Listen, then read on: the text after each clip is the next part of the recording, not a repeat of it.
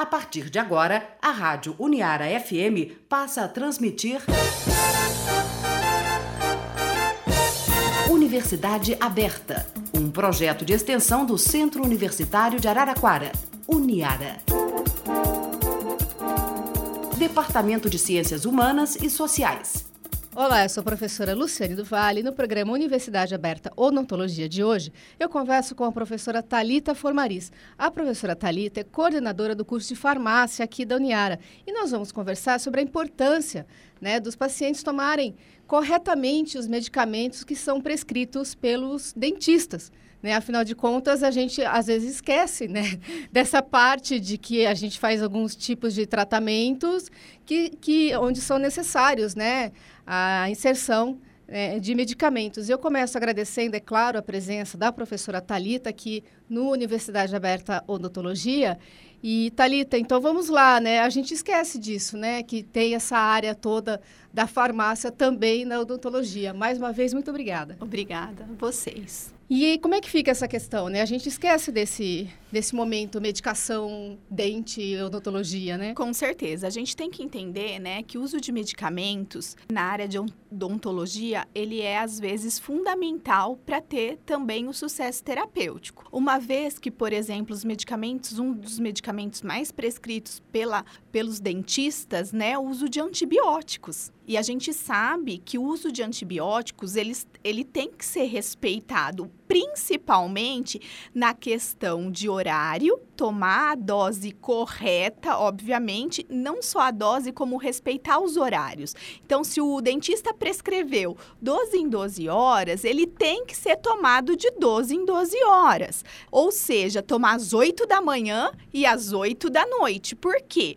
Para que a gente consiga, esse medicamento consiga chegar na corrente circulatória em quantidade suficiente para exercer o efeito terapêutico. E evitar, por exemplo, o risco de ter resistência a esse antibiótico. Ou seja, isso minimiza, obviamente, os efeitos de resistência bacteriana, que é um dos problemas não só na área da odontologia, como na área da saúde. E tem a questão também de esquecer que, assim, esses procedimentos que a gente faz no dentista, muitas das vezes tem essa, essa característica quase cirúrgica. Com certeza. Né? Então é importante esse respeito a isso, até mesmo para a eficiência do tratamento, né? Lógico, para ter, obviamente, eficácia terapêutica. E uma outra coisa que eu gostaria de ressaltar aqui, que eu acho que é extremamente importante, além, obviamente, de você seguir a dose correta, a posologia correta, tomar nos horários corretos, é interessante também tomar cuidado com alguns tipos de alimentos. Então, por quê? Porque às vezes a pessoa fala assim: ah, eu vou tomar esse antibiótico, por exemplo, ou medicamento, não necessariamente antibiótico, com algum alimento. Principalmente alimentos, por exemplo, de difícil digestão. Esses alimentos de difícil digestão, eles podem, obviamente, prejudicar o processo de absorção de medicamentos. Visto que, né, alimentos de difícil digestão, o que, que acontece? O organismo, ele vai olhar para tentar quebrar as ligações peptídicas do medicamento, fazer o processo, obviamente, de digestão. Enquanto isso, o processo de absorção do medicamento ele pode estar lentificado. E isso faz com que ocorra, né, com que chegue lá no sangue uma quantidade menor do que a desejada. E aí, muitas vezes, pode não fazer o efeito terapêutico desejado que aquele dentista quer.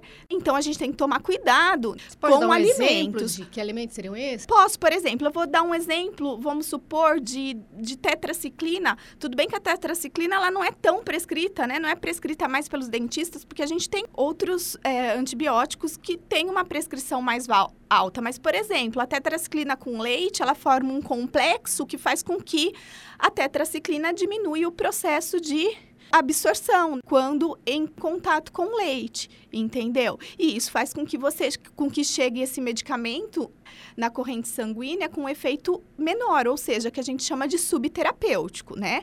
Por exemplo, né, a gente tem a moxacilina, né? Embora a gente sabe, a moxacilina na literatura mostra que ela pode ser administrada com alimentos, mas eu sempre falo que tem que ser alimentos de fácil digestão. Porque alimentos de difícil digestão, obviamente, vai prejudicar o processo de absorção da amoxicilina. Então, a gente tem que tomar cuidado com os tipos de alimento. E eu sempre falo que, na dúvida, a gente deve administrar o medicamento com o mínimo de volume de água possível, ou seja, o suficiente para processo de deglutição. Que aí a gente vai garantir que tem eficácia o quê?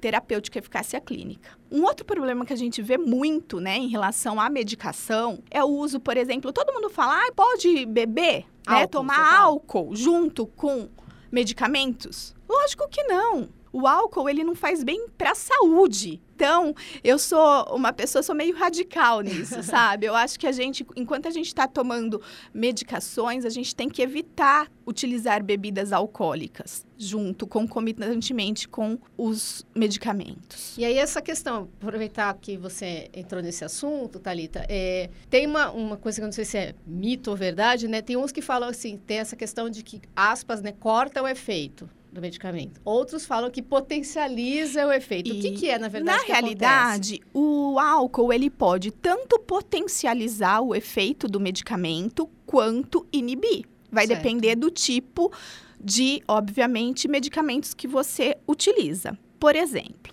você utiliza um medicamento, vamos supor que o paciente, né, ele utiliza um medicamento antidepressivo. Se ele tomar concomitante em mente com o álcool, vai cortar o efeito, porque o álcool ele é depressor do sistema nervoso central. Entendi. Então vai diminuir o efeito desse medicamento. Tudo bem? Agora Sim. vamos supor, o paciente faz uso de medicamentos que levam a um efeito depressor, por exemplo. Se ele tomar o álcool, vai causar mais depressão. Então, potencializa o quê?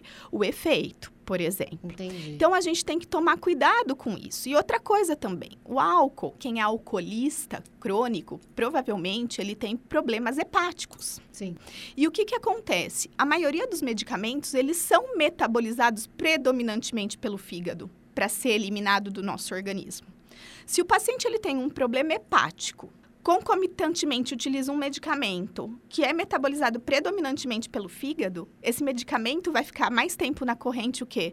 Sanguínea desse paciente pode ter efeito o quê? Tóxico. Entendi. Então a gente tem que tentar evitar o uso de substâncias que prejudicam a nossa saúde, obviamente, né? Principalmente quando a gente está utilizando de medicamentos, que é por que, que um dentista prescreve um medicamento? Ele prescreve para ajudar a ter o restabelecimento fisiológico.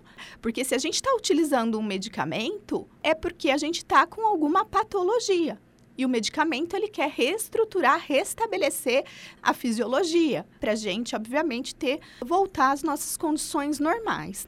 E uma coisa que eu queria ressaltar, que é extremamente importante, né, é seguir a prescrição odontológica, não só com antibióticos, mas, por exemplo, com analgésicos, porque a gente sabe que os procedimentos odontológicos também causam dor. E quando causam dor, eles vão prescrever né, anti-inflamatórios, analgésicos, para tentar melhorar esse desconforto no paciente. Independente de qual medicamento seja, é interessante a gente respeitar o uso desse medicamento. Mesmo porque, por exemplo, um anti-inflamatório, ele vai prescrever por cinco dias não vai ser tão mais que isso, porque uma inflamação dura de três a cinco dias.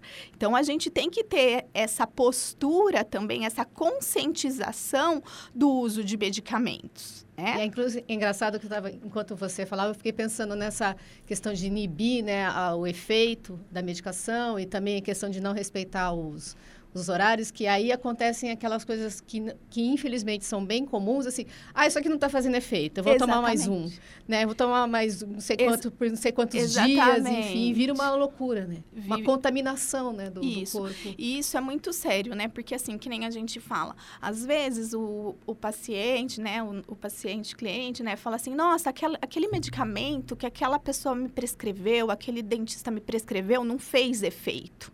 Sim. E às vezes não é que não fez efeito, ele fez a prescrição correta, mas o indivíduo não tomou de forma correta. Né? E isso faz toda a diferença num tratamento clínico, principalmente num tratamento clínico odontológico. Ninguém vai prescrever um medicamento se não for necessário, né?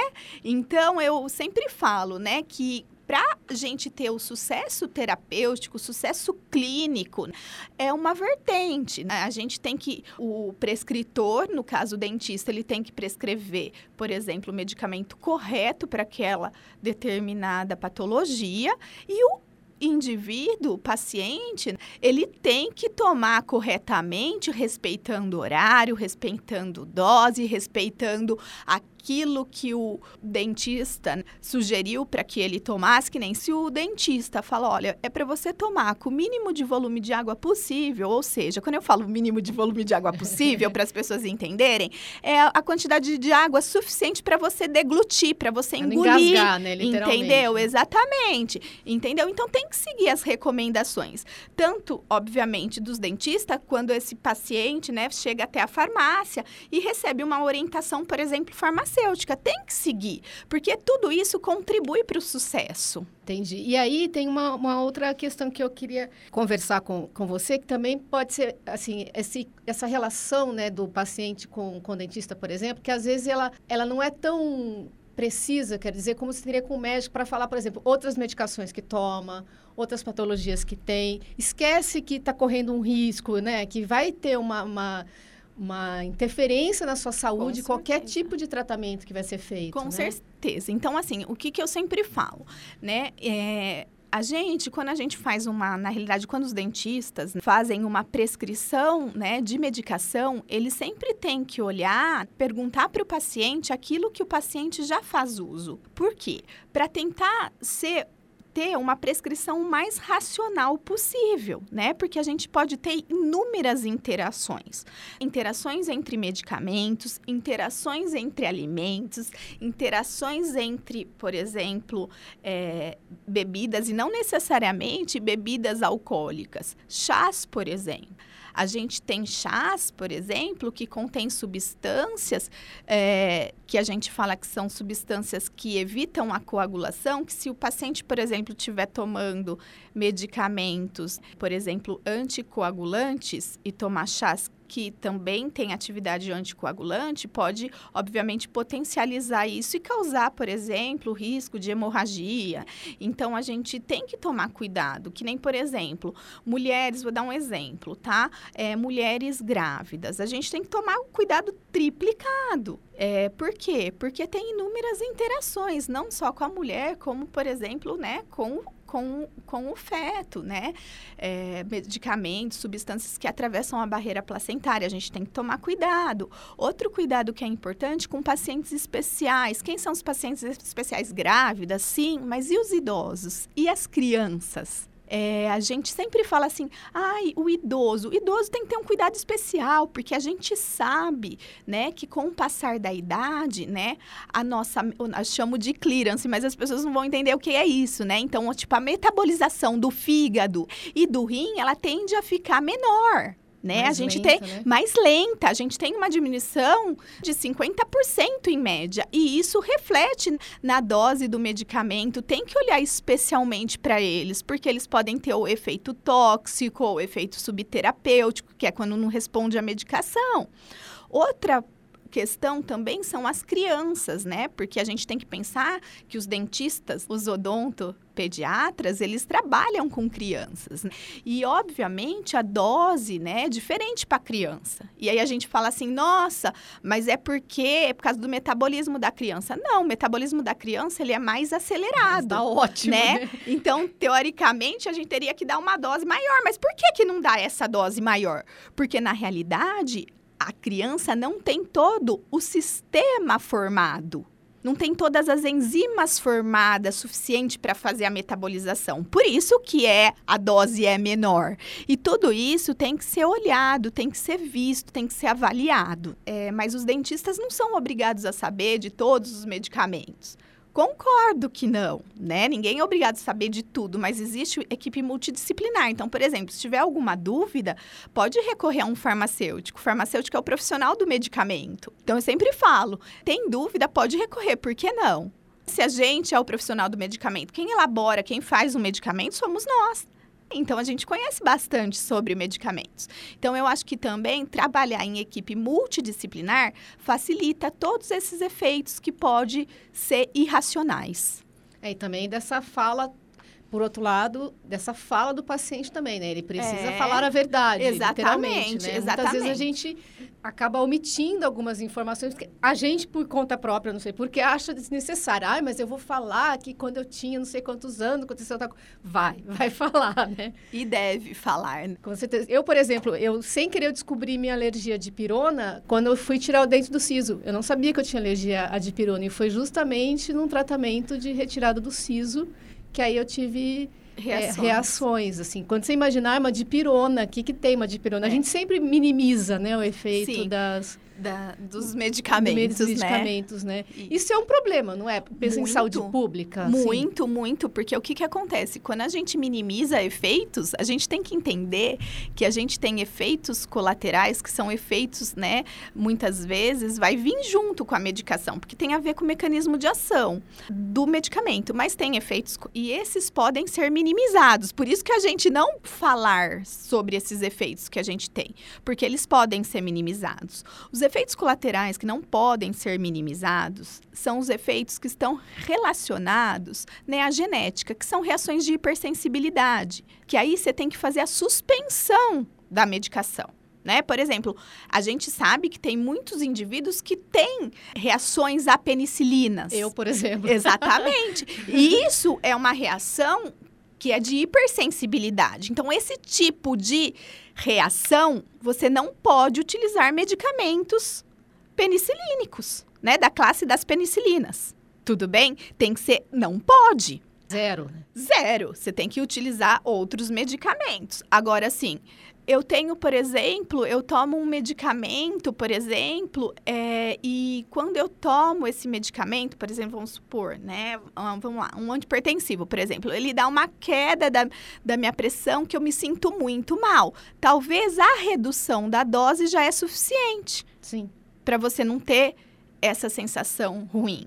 Então, eu falo que tem efeitos que a gente pode minimizar. E esses efeitos que podem ser minimizados, eles estão ligados ao mecanismo de ação. Então, a gente consegue, com redução de dose, por exemplo, minimizar esses efeitos. Então, é importantíssimo conversar com o dentista, com o médico, com os prescritores. E contar realmente a história clínica que você tem sem esconder nada.